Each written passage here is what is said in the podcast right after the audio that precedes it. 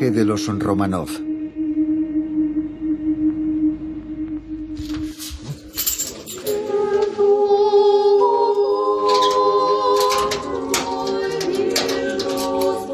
Para cualquier ruso es emocionante poder sumergirse en los archivos de su país para investigar su historia y la de sus antepasados.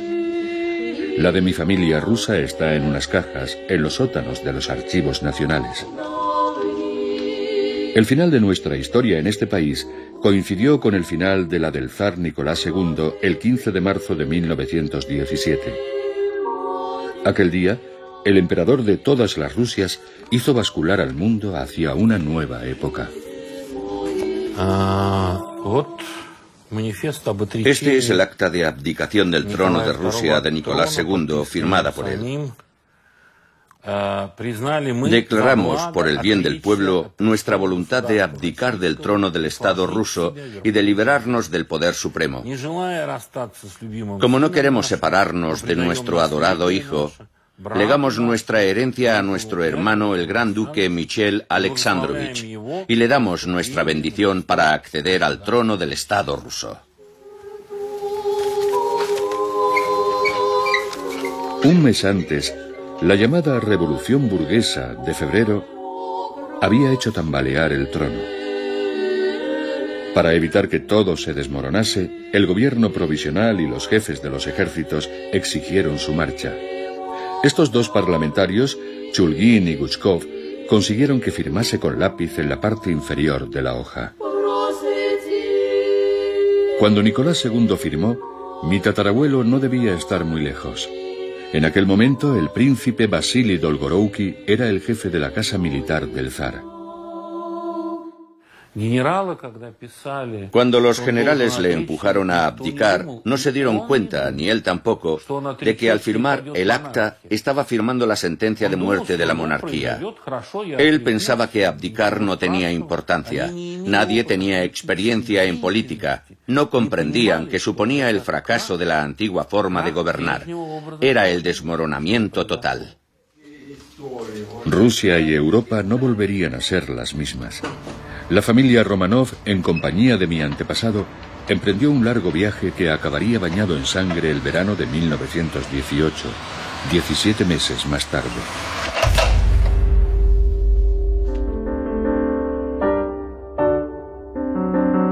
Antes de la guerra, la familia imperial rusa vivía en una torre de marfil.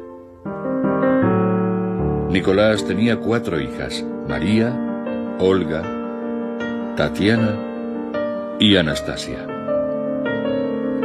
Su mujer de origen alemán, Alejandra, de soltera Hesse Darmstadt, también le había dado un hijo, Alexei, al que adoraba.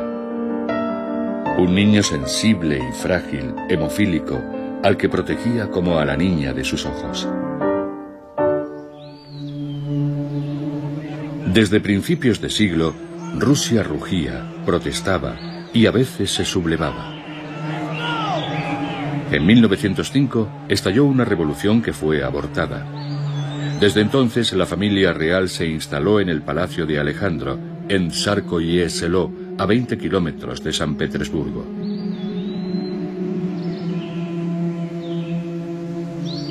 Un bucólico remanso de paz a salvo de los disturbios y lejos de los rumores y de las intrigas de la corte.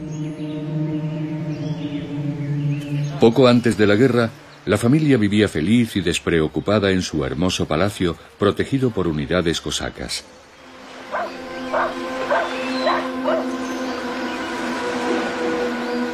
Desde allí, mi tatarabuelo Basili, con su gran bigote, cuidaba de este pequeño mundo a salvo de las amenazas que se cernían.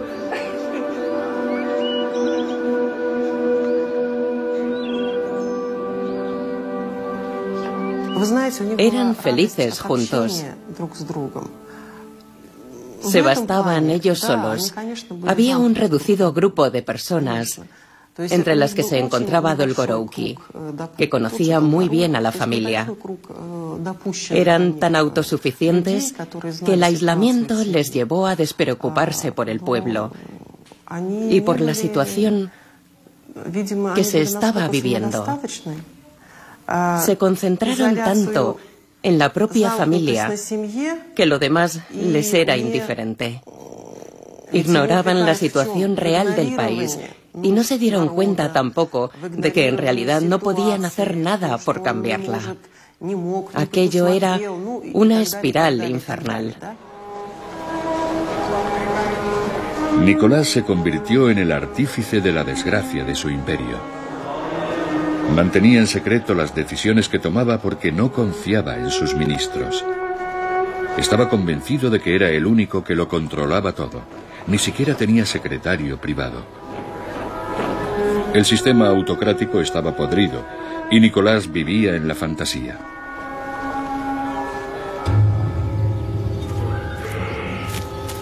Solo veía a campesinos felices de trabajar en el campo. Pensaba que el pueblo estaba modelado en el respeto al trono y que la iglesia se sacrificaría por el soberano ortodoxo.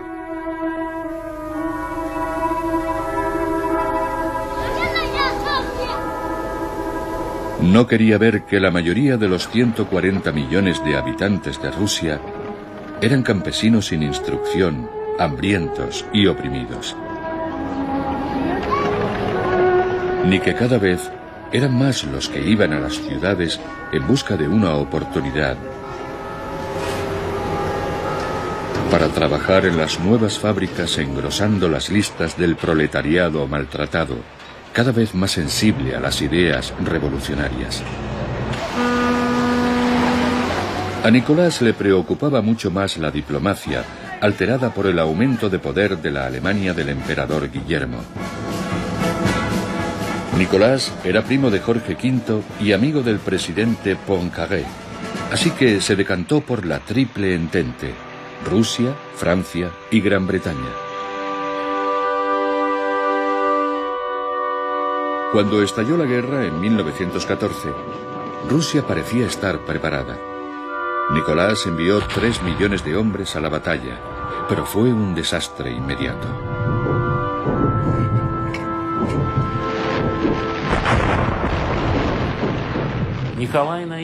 Nicolás creía ingenuamente que iba a poder resolver el problema alemán en dos o tres meses, que la victoria sería fácil.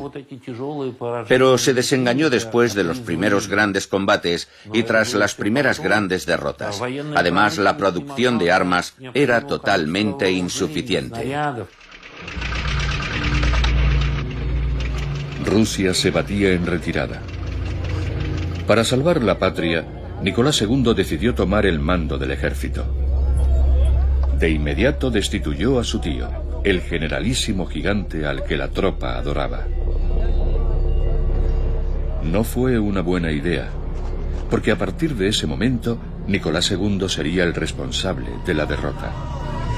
A principios de 1917 habían muerto un millón y medio de soldados, cinco millones estaban heridos o prisioneros y Rusia había perdido buena parte de su territorio occidental.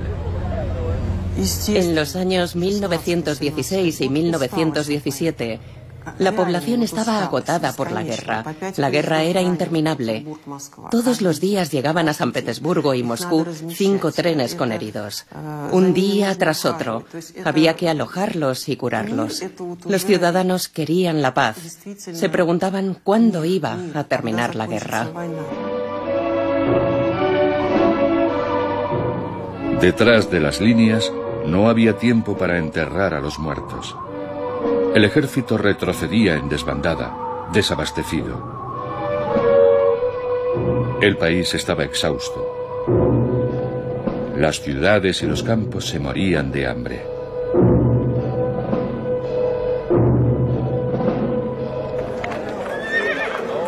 En febrero de 1917, las revueltas del PAN llevaron a los socialistas moderados al poder. Lenin y los bolcheviques esperaban su momento mientras organizaban revueltas y golpes de Estado.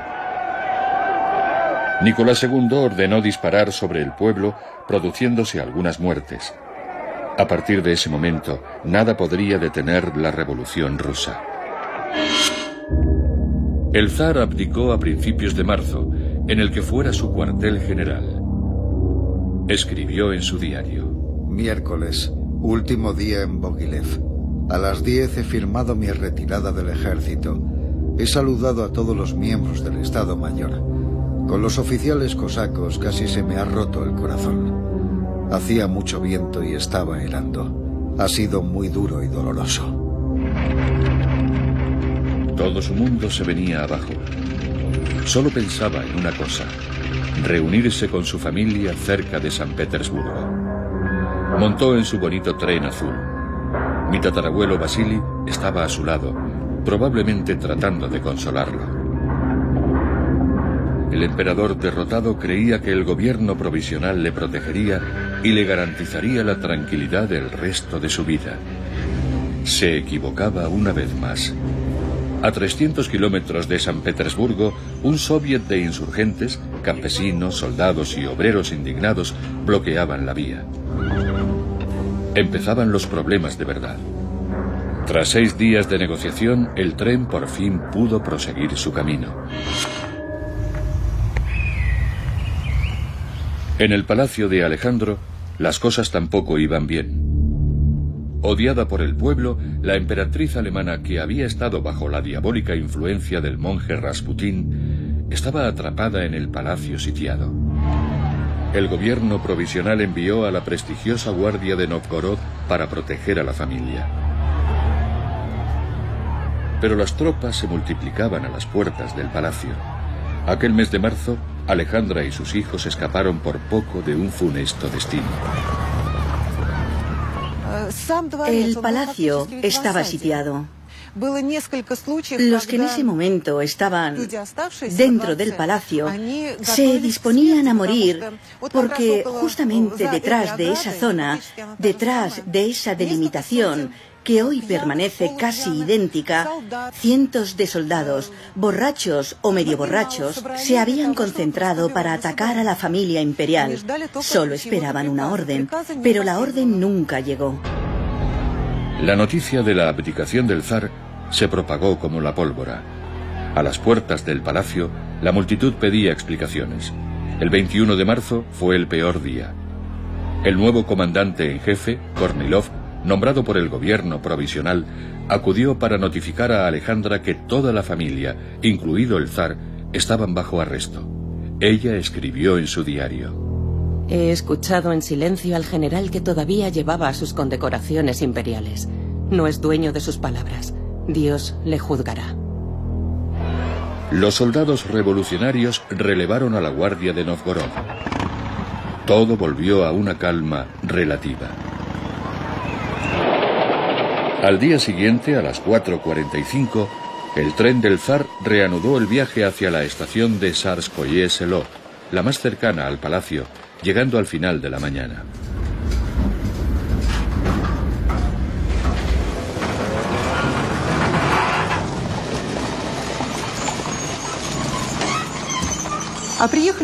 Llegaron el 22 de marzo de 1917 a las once y media de la mañana a la estación de Sarsko y Eselo, que es esta en la que estamos ahora. Solo había un coronel esperando al soberano y a su séquito. En cuanto el tren paró, todos los que acompañaban a Nicolás en el viaje saltaron al andén y huyeron como conejos en todas las direcciones. El único que descendió del vagón dignamente junto a Nicolás fue Vasily Dolgorouki. Fue el único que permaneció a su lado. Le acompañó al palacio de Alejandro y ya nunca lo abandonó.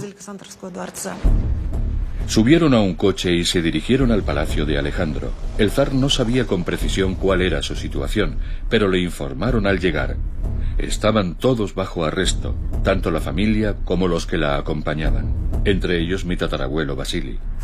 En las habitaciones no había cambiado nada, pero les habían cortado la luz y el agua.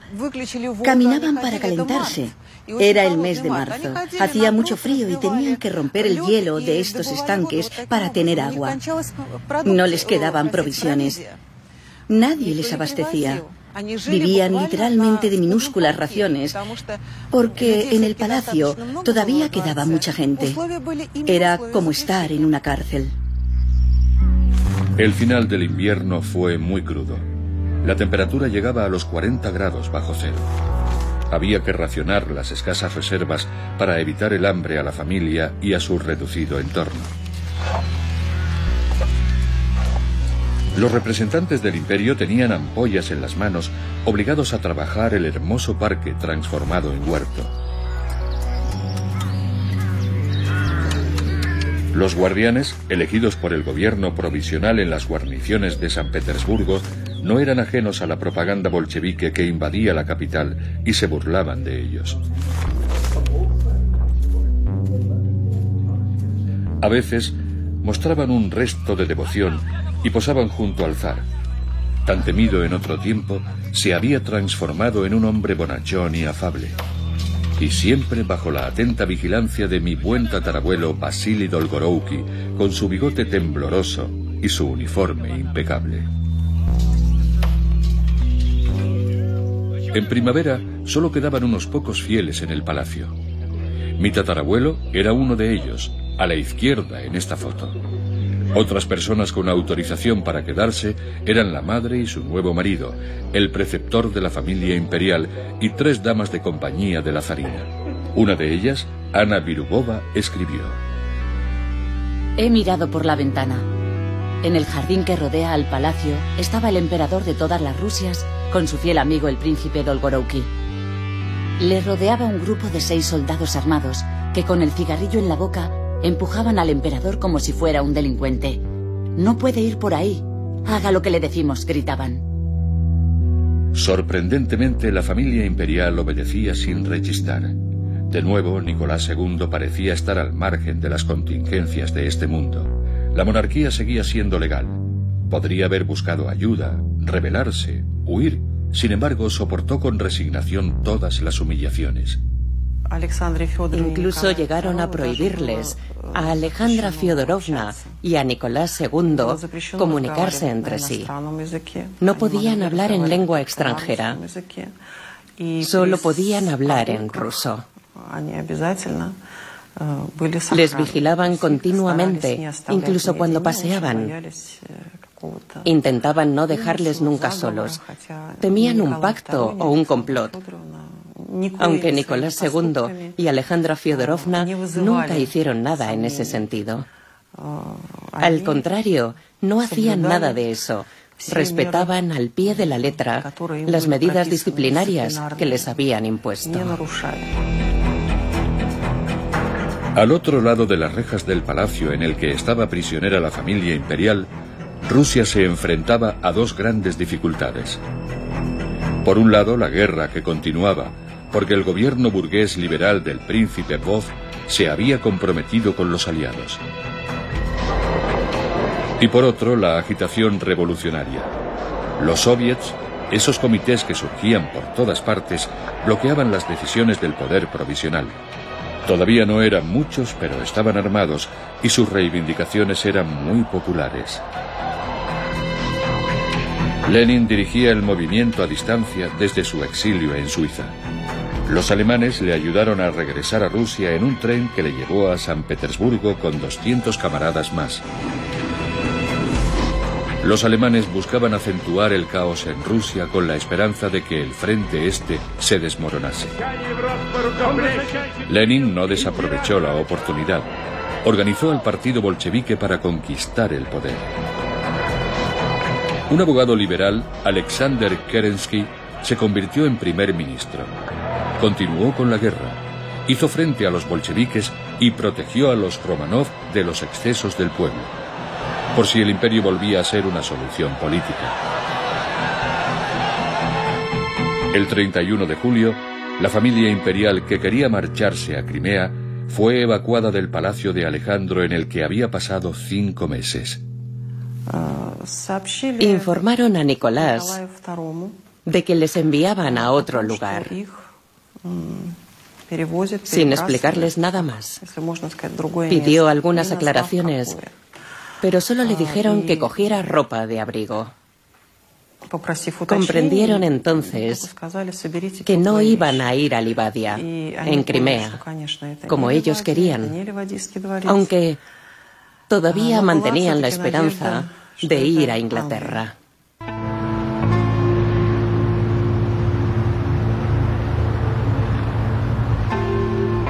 El exilio en Inglaterra para los Romanov era una evidencia familiar y política.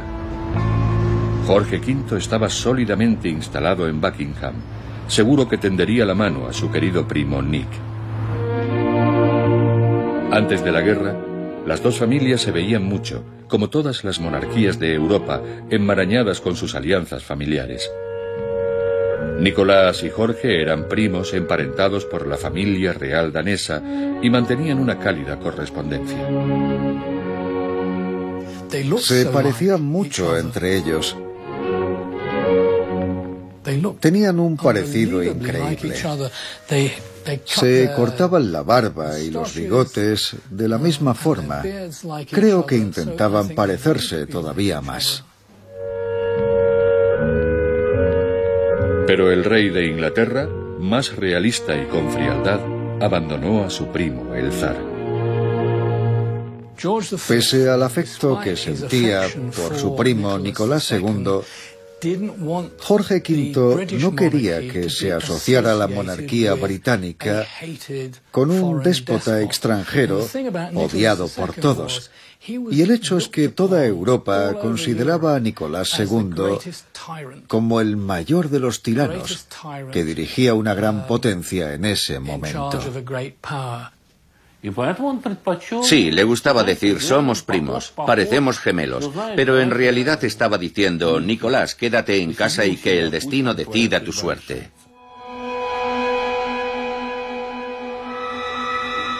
El gobierno provisional no tenía medios para liberarse discretamente del problema Romanov, por lo que decidió conducirlos en el mayor de los secretos a Siberia, una región todavía no muy afectada por el movimiento revolucionario. Ironías del destino. Siberia era desde hacía siglos la tierra del exilio para los deportados del régimen zarista. Les dieron muy poco tiempo para prepararse y no tuvieron más remedio que dejar muchas cosas de valor aquí. Para ellos, lo más difícil era que tenían que cortar con toda relación con San Petersburgo y con este palacio en Sarsko y Eselo. En el fondo, sabían que se marchaban para siempre, que no volverían. Por eso la despedida fue un episodio increíblemente trágico. Les permitieron coger solo algunas cosas y esperaron sentados en unas sillas hasta la madrugada. Entonces se los llevaron en secreto. Cruzaron el parque en esta dirección y subieron a unos automóviles. Después los llevaron a la estación de tren solo con las cosas que habían cogido. La emperatriz escribió en su diario. Qué sufrimiento al partir. Todo está recogido, las habitaciones vacías. Qué dolor.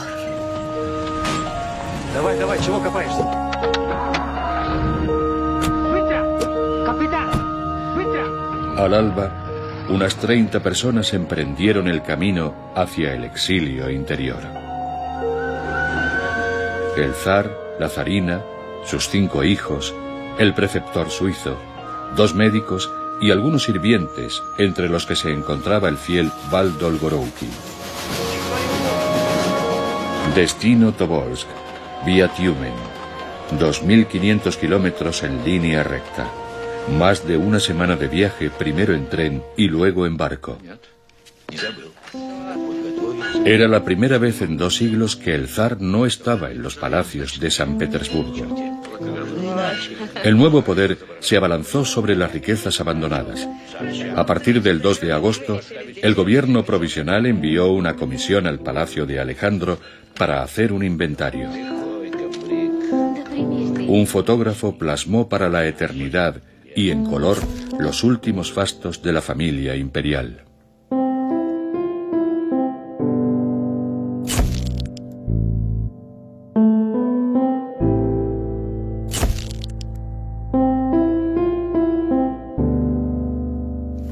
Le tenían mucho cariño al palacio de Alejandro.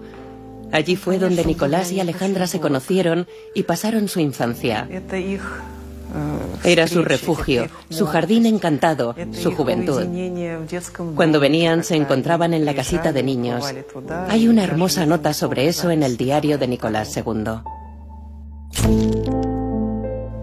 Adiós maderas preciosas, hermosos lienzos y ricos cortinajes.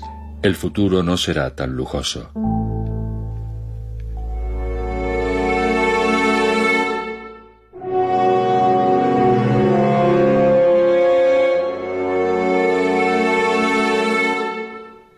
Aquí es donde iban a vivir.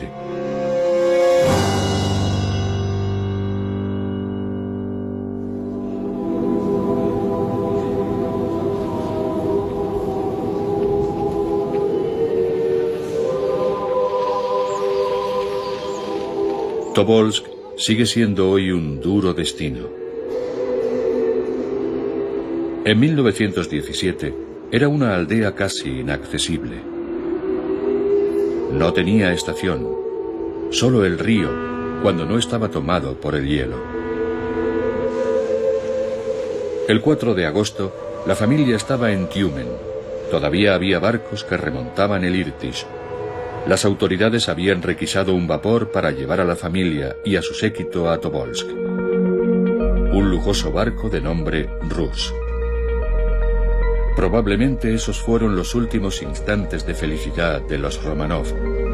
El 6 de agosto estaban en Tobolsk, donde pasarían ocho meses.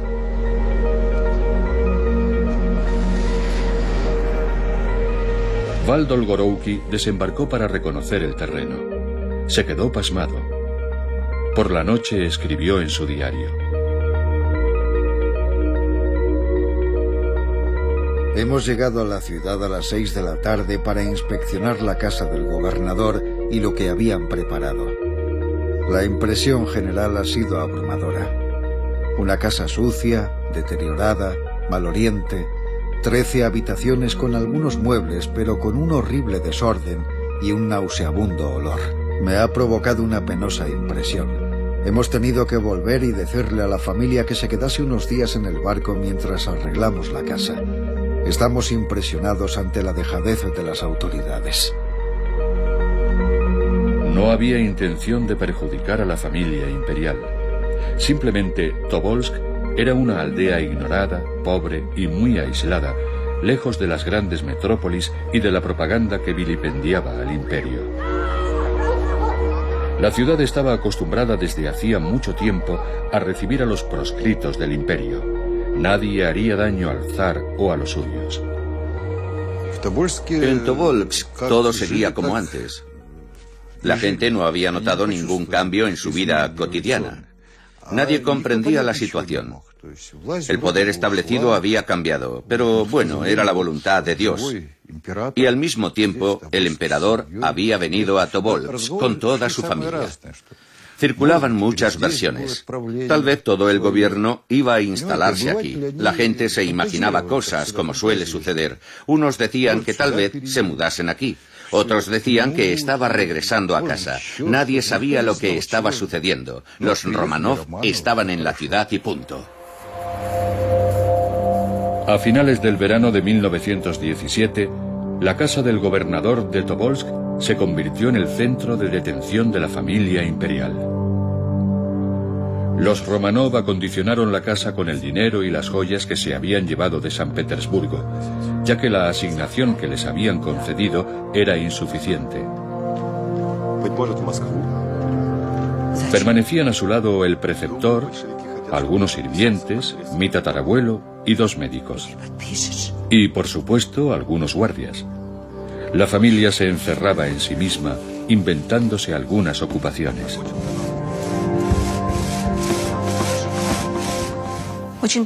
Es conmovedor ver las fotografías de los miembros de la familia imperial, sobre todo las que se hicieron aquí, en Tobolsk. Es de sobra conocido que el zarevich Alexei Nikolayevich y su preceptor Pierre Vilar hacían fotos. Hicieron muchas fotografías durante ese periodo.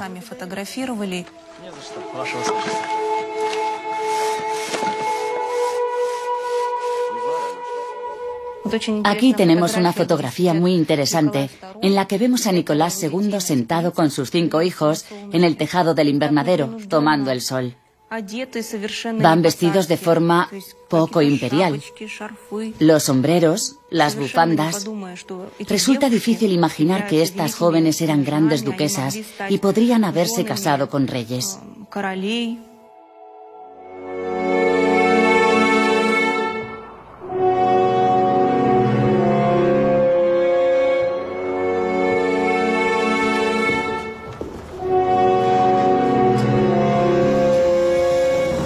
En Tobolsk hoy solo quedan fantasmas y paredes.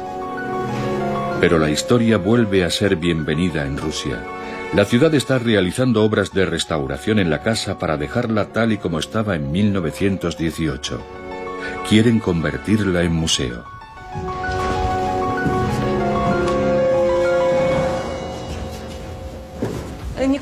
Nicolás II mandó colocar justamente aquí una mesa en la que leía y contestaba toda su correspondencia.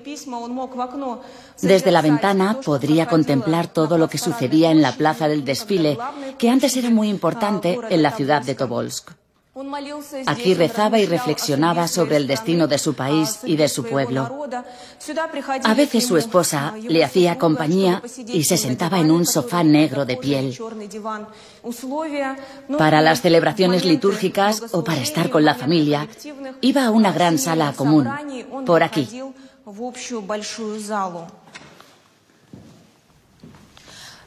Al salir del despacho de Nicolás II, había una ventana que daba al balcón. La familia imperial solía pasar mucho tiempo en este lugar. Aquí había una puerta antes. Alejandra Fyodorovna estaba enferma, andaba con dificultad y casi siempre se movía en silla de ruedas. Al balcón podía acceder con su silla. En el mismo piso estaba el dormitorio de las princesas. Las cuatro estaban instaladas en la misma habitación. Les habían puesto camas con somieres metálicos. Había muy pocos armarios, así que tenían sus cosas extendidas sobre unas sillas. Pero entre las jóvenes había buena armonía y vivían alegres. Prácticamente no había periódicos, pero el zar seguía con preocupación la evolución de los acontecimientos. Veía cómo el país se precipitaba a la ruina. Aquel otoño fue la primera vez que dijo arrepentirse de su abdicación, un sentimiento que ya nunca le abandonaría. El 7 de noviembre de 1917 se lanzaron los dados de la historia. La revolución de octubre triunfó el Palacio de Invierno, símbolo de una época pasada, cayó en manos de los bolcheviques sin hacer un solo disparo. Los soviets de obreros, campesinos y soldados tomaban las calles. Nadie se les resistía. Todos compartían sus reivindicaciones. La tierra para los campesinos, las fábricas para los obreros y sobre todo la paz para los pueblos. El proyecto político comunista todavía era algo vago, pero el poder de sus palabras y la fuerza de sus sueños permitieron que un grupo de revolucionarios conmocionara al mundo. ¿En qué consiste el poder soviético? ¿Cuáles son los objetivos del nuevo poder? La paz era el objetivo más fácil de alcanzar. Simplemente Lenin ordenó un armisticio unilateral, desentendiéndose de los compromisos adquiridos con sus aliados, Francia y Gran Bretaña. A finales de noviembre de 1917 estalló la guerra civil. La paz con Alemania era vital para los nuevos amos del país que tendrían que defender la revolución. Para los Romanov no había marcha atrás. Cuando llegaron los bolcheviques todo cambió. Quitaron a los guardias que había y los sustituyeron por sus hombres. Estos empezaron a humillar a la familia imperial. A partir de entonces, los Romanov fueron tratados como presos comunes. Los carceleros les mencionaban constantemente el inminente juicio.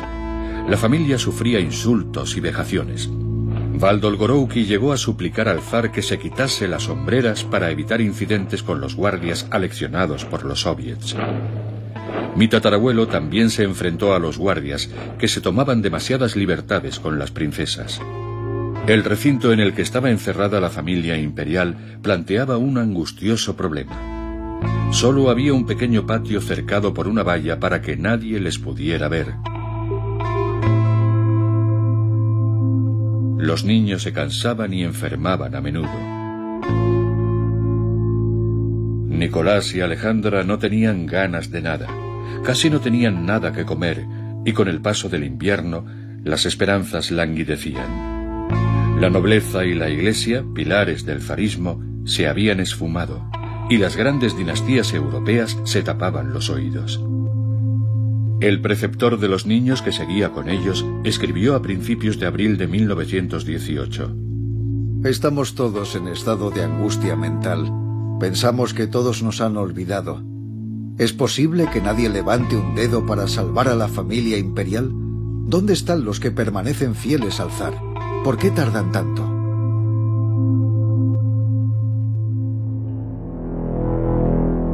En Moscú el poder bolchevique estaba amenazado. La guerra civil se intensificaba. El ejército rojo se estaba reorganizando y Lenin se dio cuenta de que los Romanov podrían convertirse en el estandarte de la contrarrevolución blanca que se extendía con el apoyo de los exaliados traicionados. Los incidentes de la revolución, la intervención checa, la guerra civil que empezaba, todo esto cambió por completo el curso de los acontecimientos. La solución para poner a los Romanov fuera del alcance del ejército blanco se le ocurrió al que por aquel entonces era la mano derecha de Lenin, Lakov Sverdlov. Decidió conducirlos a los Urales, a Ekaterimburgo. Lenin lo aprobó, pero no firmó nada.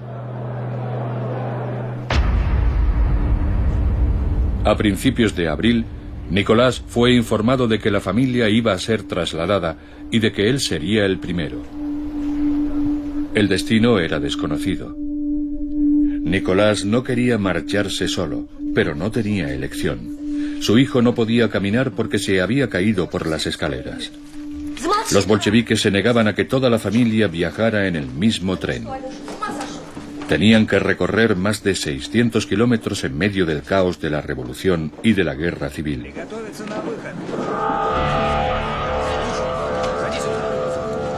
El hombre de confianza de Sverdlov, el comisario Yakovlev, organizó dos convoyes diferentes con destino a Ekaterimburgo.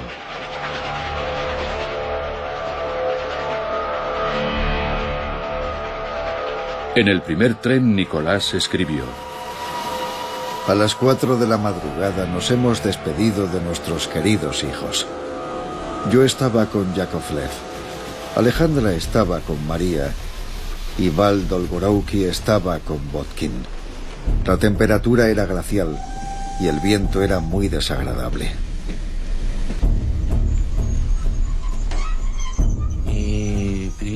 Llegaron a Ekaterimburgo. Fueron conducidos a la casa del comerciante Ipativ y allí empezó una historia muy diferente.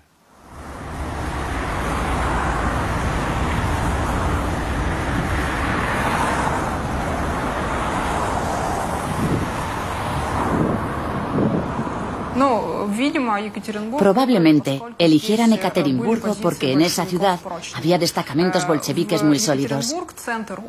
Ekaterimburgo era el epicentro de las fábricas de los Urales y en estas fábricas había presos criminales. Por eso disponían de los medios necesarios para proteger a los bolcheviques.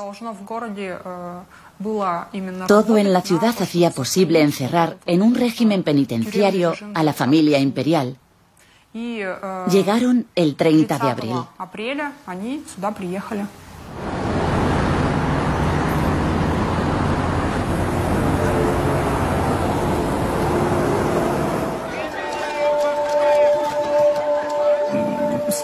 Los sacaron del tren y los metieron en un coche porque habían escuchado que en la estación se había concentrado un gran número de personas que querían ajustar cuentas con el emperador Nicolás.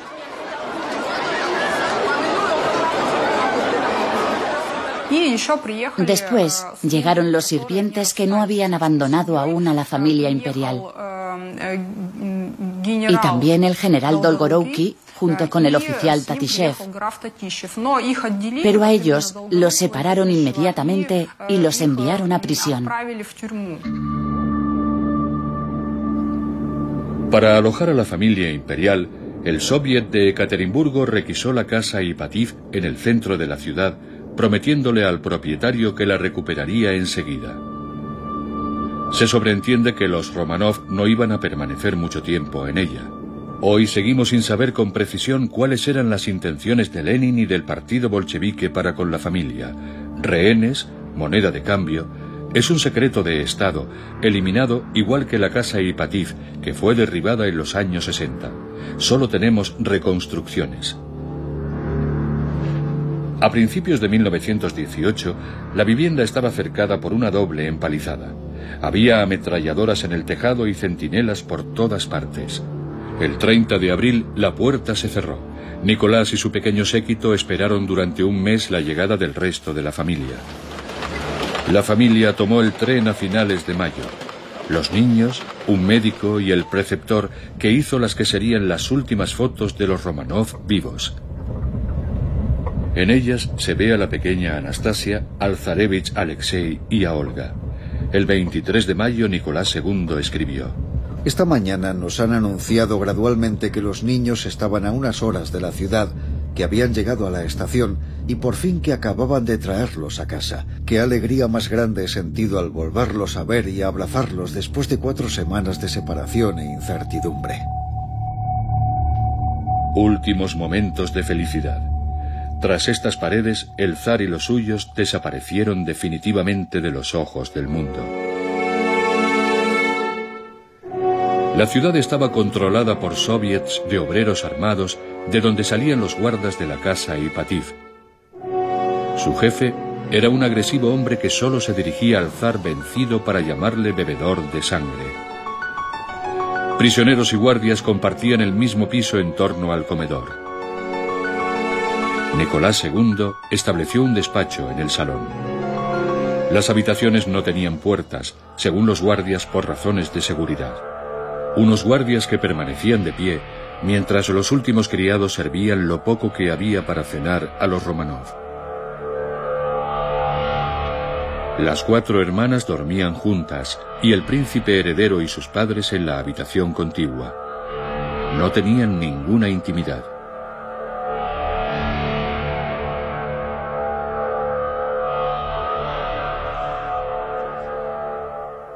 Nicolás II escribió en su diario que cuando tenía que ir a lavarse o al servicio, tenía que pasar por delante del puesto de guardia. Es decir, que la familia imperial estaba en todo momento bajo vigilancia de los bolcheviques. En el mismo piso, el comandante de la guardia disfrutaba del confort de la casa Ipativ. No contenía a sus hombres cuando insultaban a los prisioneros o hacían alusiones indecentes a las jóvenes duquesas. Las paredes estaban llenas de pintadas obscenas. Todo lo que podía robarse había sido robado. La familia sufría en silencio. Nicolás II escribía poco y torpemente. Nunca se quejaba. Se encomendaba a Dios. Solo lamentaba la ausencia de su amigo Val, preso en la otra punta de la ciudad. Vasily no tenía acceso a la prensa, pero escribía muchas cartas que nadie enviaba, como esta llamada de socorro a su hermano. Querido Paul, he sido detenido y encarcelado. He escrito una carta solicitando que me liberasen y me permitiesen ir a San Petersburgo para ver a mi madre enferma. Dile que si Dios quiere, pronto la veré. En Moscú el poder estaba preocupado. Lenin soltaba discursos al nuevo ejército ruso. La paz prometida no había durado. La contrarrevolución a la vez monárquica y republicana ganaba importancia. De nuevo, caos, matanzas y terror. Abusos blancos contra delitos rojos.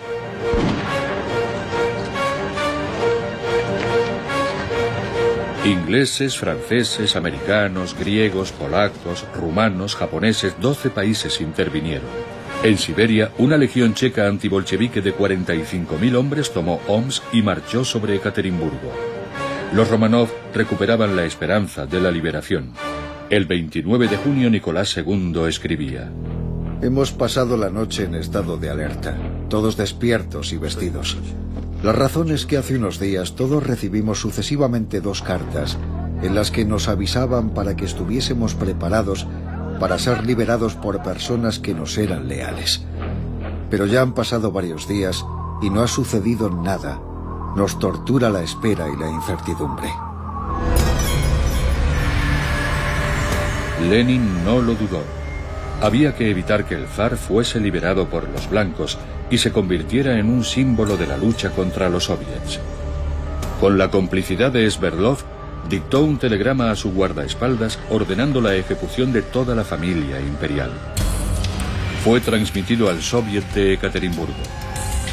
El poder soviético negó hasta su caída que Lenin hubiera firmado la orden. Era verano. Hacía calor en el jardín de la casa Ipatí. El 12 de julio, Nicolás II escribió las últimas palabras en su diario. Alexei se ha dado el primer baño desde Tobolsk. Su rodilla está mejor, aunque todavía no puede doblarla totalmente. La temperatura es suave y agradable. Seguimos sin noticias del exterior. El 16 de julio, Alejandra escribió sobre una jornada normal en su diario, animada por la llegada milagrosa de huevos frescos y por una partida de cartas por la tarde. Son las diez y media. Nos vamos a la cama. La temperatura es de 15 grados. Dejó preparada la hoja para el día siguiente, 17 de julio. La hoja permanece en blanco. Los únicos datos que tenemos de aquella noche son los que escribieron los bolcheviques. No se contradicen en lo esencial. Dicen que despertaron a la familia imperial, les dijeron que iban a trasladarlos a otro lugar y que tenían que prepararse y bajar al piso de abajo. Jakob Jurovsky, el último comandante de la casa Ipativ, les escoltó por las escaleras. Después les leyó la condena a muerte que diez miembros de la policía secreta ejecutaron.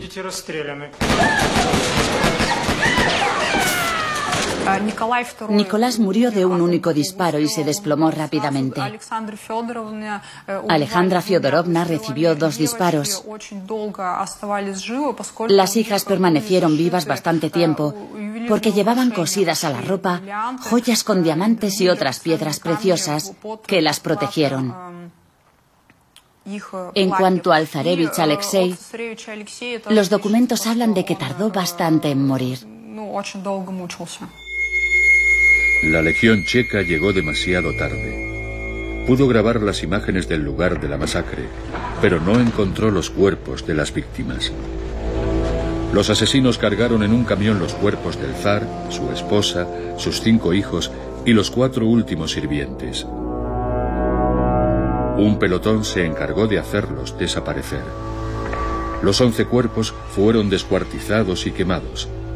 Los rociaron con ácido y los enterraron en este bosque, en un lugar llamado la Pradera del Cerdo.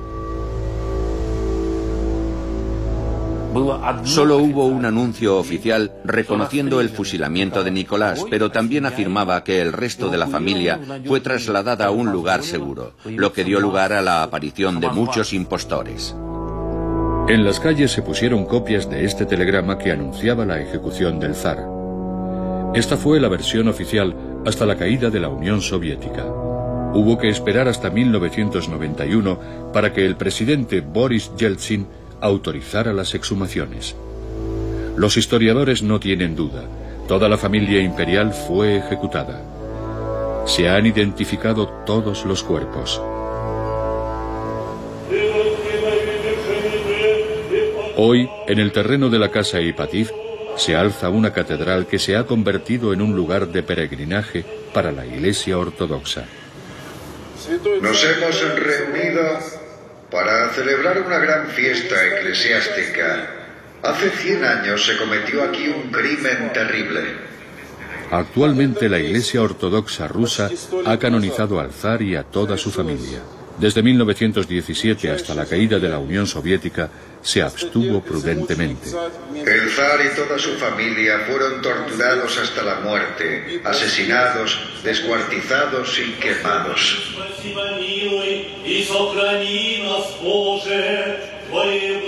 Cada verano, decenas de miles de peregrinos vienen para rendir homenaje a estos mártires. La noche del 17 de julio van en romería desde la iglesia hasta la pradera del cerdo, a 20 kilómetros.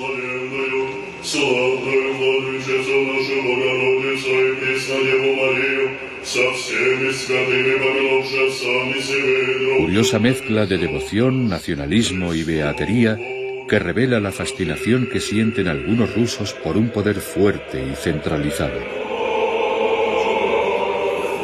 Pero nunca nadie ha movido un solo dedo para encontrar a Baldol Gorouki. Lo único que se sabe es que fue ejecutado en un bosque una semana antes de la masacre de la casa Ipatir.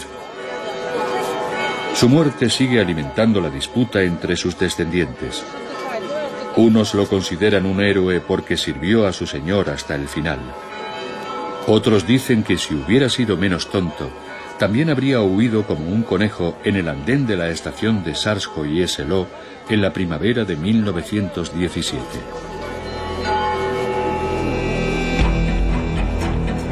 En mi familia nunca se resolverá esta discusión. Somos incapaces de refugiarnos en las creencias de los nuevos zaristas. Así que, sencillamente, vamos a abrir un nuevo siglo de disputas familiares.